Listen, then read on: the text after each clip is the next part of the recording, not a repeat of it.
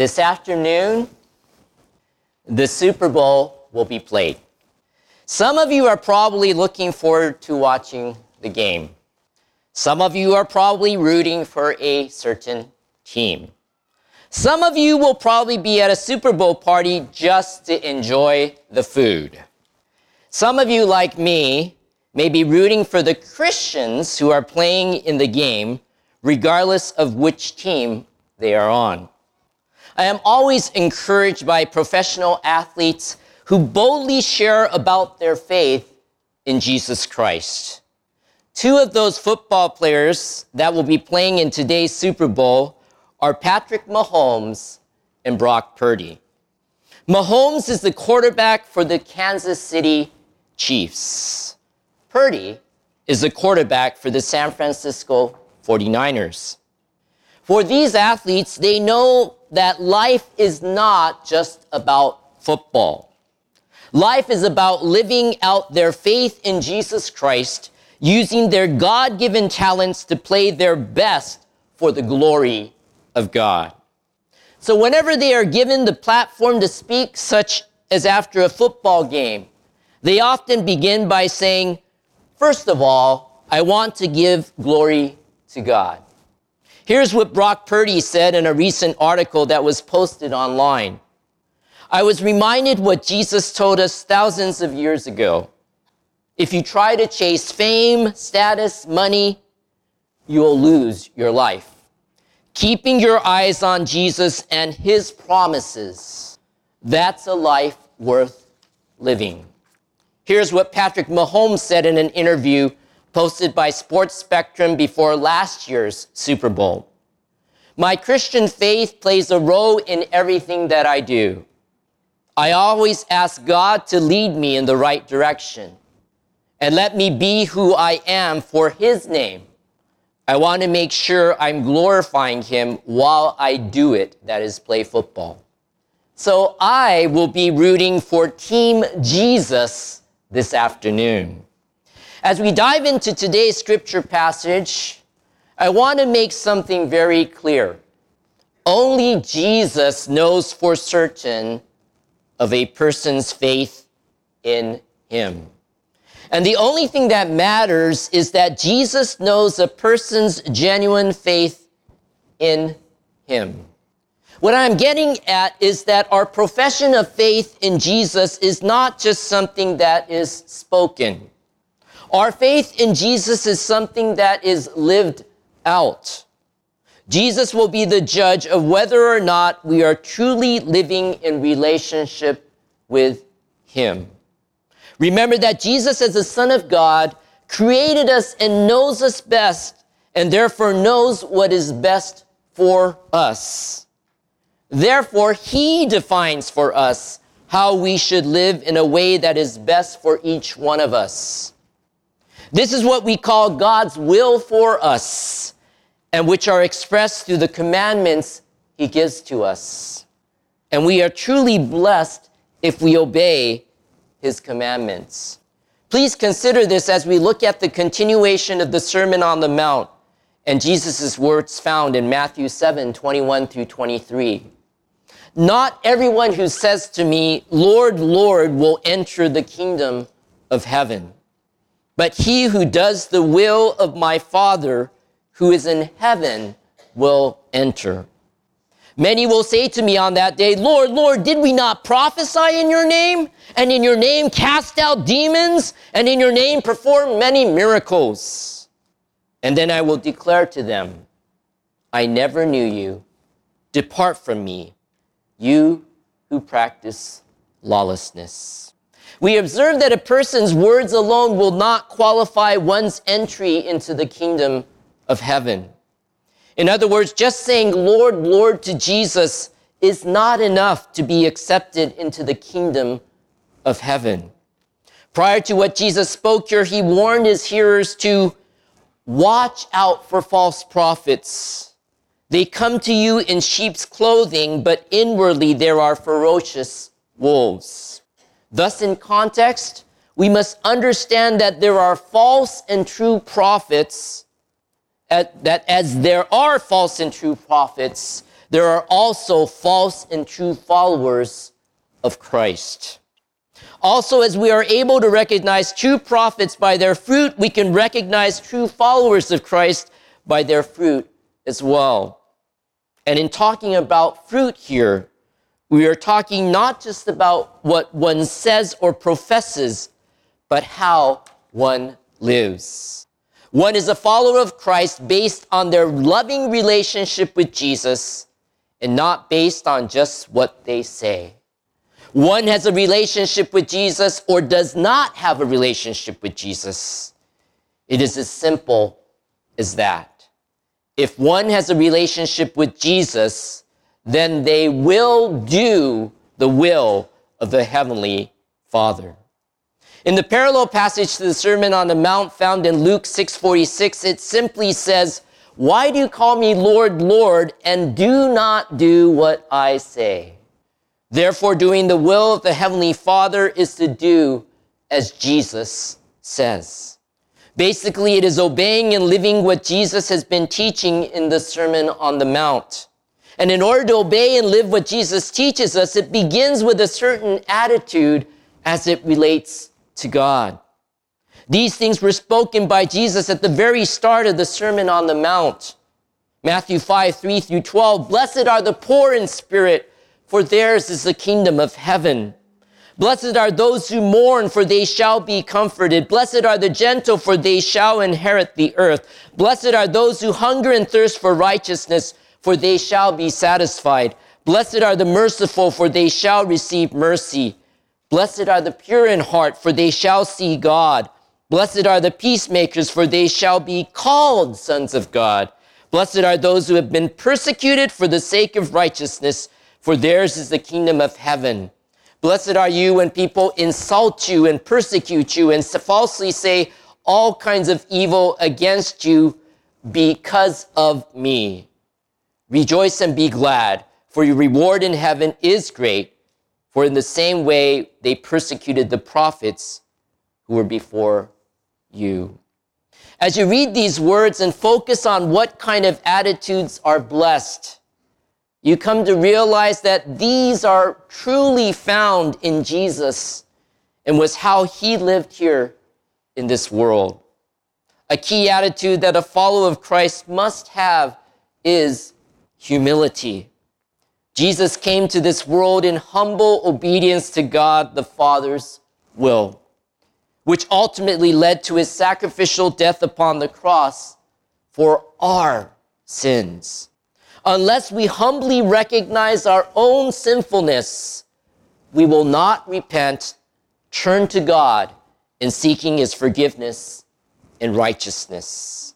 However, when we do recognize that we are poor in spirit, we then mourn over our sinfulness and truly hunger and thirst for God's righteousness in our lives. God truly blesses those who live for Him with such attitudes. So, the first thing to know about doing the will of the Father who is in heaven is to humbly come before God in repentance and to place our faith in Jesus Christ. Listen to Jesus' words found in John 6 35 through 40.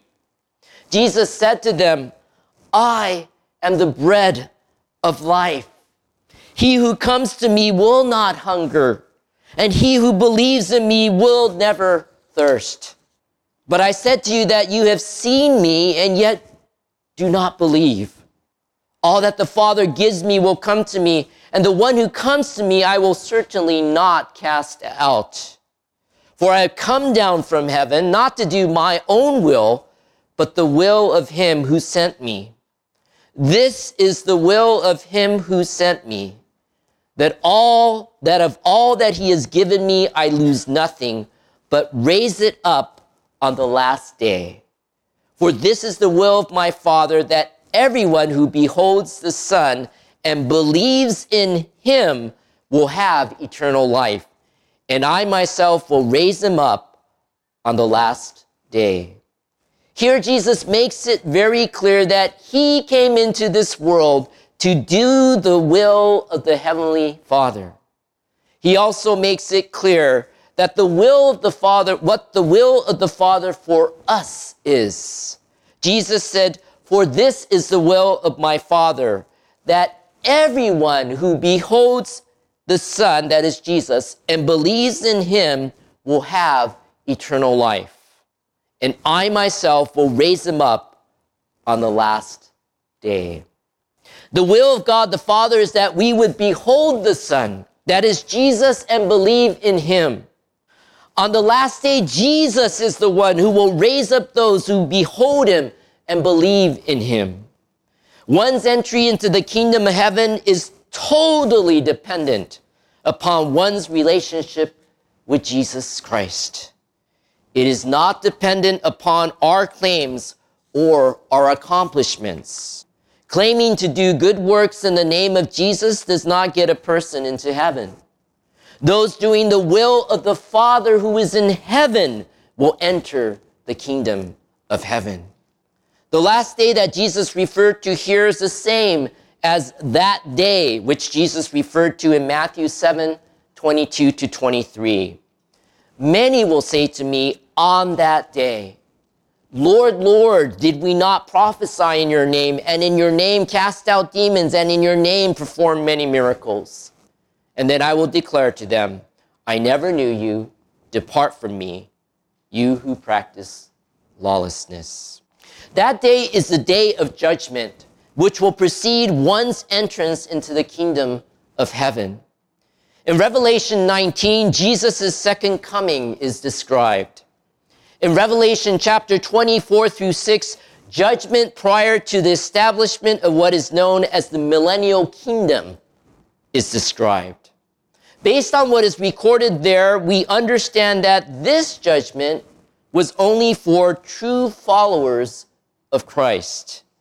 Then in Revelation 20, 11 through 15, we read of a final judgment that will take place after the millennial kingdom. The that day Jesus spoke of in Matthew 7, 22 is referring to this final day of judgment. And Jesus will be the judge who will have the power to raise up those who he knows as his own on that day. The important question on the day of judgment will not be, how many works have you done? But how have you responded to the will of the Father? You either have a relationship with God through faith in Jesus or don't have a relationship with God. You are either saved or not saved. You cannot be half saved or partially saved. Salvation truly comes from the Lord. It is not based on our works or an impressive spiritual resume. Jesus highlight, highlighted this for his disciples after they returned from going out on a mission trip. Luke 10, 17 through 20. The 70 returned with joy, saying, Lord, even the demons are subject to us in your name. And he said to them, I was watching Satan fall from heaven like lightning. Behold, I have given you authority to tread on serpents and scorpions and over all the power of the enemy, and nothing will injure you. Nevertheless, do not rejoice in this, that the spirits are subject to you, but rejoice that your names are recorded in heaven. Jesus is talking about the book of life that records the names of all who have eternal life and can enter into the kingdom of heaven. Having your name recorded in that book is more important than having authority over demons or having incredible power. Jesus says that many will say to him on that day, Lord, Lord, giving justification for entering the kingdom of heaven. Notice that what they professed to do was done in Jesus' name. Please be aware that there is spiritual power in this world that is not just from God. Satan can perform miracles, and he can duplicate many of the miracles of Jesus. This is also highlighted for us in the book of Revelation. This points out the fact that there are people who can perform great feats without truly doing it in Jesus' name. We are reminded of this as we think of Judas Iscariot, who was one of the apostles of Jesus and yet did not truly follow Christ. In the Old Testament, we are reminded of Balaam, who prophesied but did not truly yield his life to God in faith. Jesus says of such people that their so called spiritually impressive works were not done as a result of their relationship with Him. And then I will declare to them, I never knew you. Depart from me, you who practice lawlessness. Please note that these are not people who have lost their salvation. They never truly had it. Jesus said, I never knew you. And because they have no relationship with Jesus, he tells them to depart from him. Such people are pretenders, but not true followers of Jesus. Either Jesus knows you or he doesn't know you. Either Jesus is truly your Lord and Savior or he is not. This passage presents us with several lessons. First of all, we see that God will expose our hearts on the day of judgment. Churchgoers today are no more automatically saved than those who listened to Jesus speak in the past. Do you truly have faith in Jesus? And do you truly love and follow him? Secondly, we see that true faith in Jesus is not just a mere profession, but is real and practical. It is living according to the Father's will by obeying Him, which is to do as Jesus says. Jesus declared to the false professors of faith in Him, I never knew you. Depart from me, you who practice lawlessness. Lawlessness is clearly defined for us by the Apostle John. 1 John 3 4 through 10. Everyone who practices sin also practices lawlessness, and sin is lawlessness. You know that he, that is Jesus, appeared in order to take away sins, and in him there is no sin. No one who abides in him sins. No one who sins has seen him or knows him. Little children, make sure no one deceives you. The one who practices righteousness is righteous, just as he is righteous. The one who practices sin is of the devil, for the devil has sinned from the beginning. The Son of God appeared for this purpose to destroy the works of the devil. No one who is born of God practices sin because his seed abides in him, and he cannot sin because he is born of God. By this, the children of God and the children of the devil are obvious. Anyone who does not practice righteousness is not of God, nor the one who does not love his brother. We either practice lawlessness or practice righteousness. We either follow the lawless and sinful ways of the devil we follow the righteous ways of God. Those who practice righteousness are righteous. They are made righteous through faith in Jesus Christ. Romans 1 16 through 17. For I am not ashamed of the gospel, for it is the power of God for salvation to everyone who believes, to the Jew first and also to the Greek. For in it the righteousness of God is revealed from faith to faith, as it is written, But the righteous man shall live by faith. Since Jesus, the Son of God, came into this world to destroy the works of the devil, his followers practice righteousness and love one another.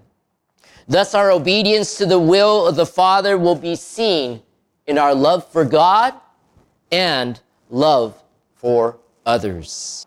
Jesus' love for the Father and us was shown by his complete obedience to the Father's will if we are true followers of Christ, then we too will do the will of God the Father. Let us therefore make certain of our salvation through believing in God's Son, Jesus Christ, and continually do the will of God the Father. And on that day, when we stand before Jesus, may we not have to speak up for ourselves, but hear Jesus' words Well done, good and faithful servant. Come and share your master's happiness. Let us pray. Dear loving Heavenly Father, and you are a loving Heavenly Father. 愛に満ちる父なる神様。実にあなた様は本当に愛に満ちたお方であります。We are reminded in scripture that it is by your grace through faith in Jesus that we are saved.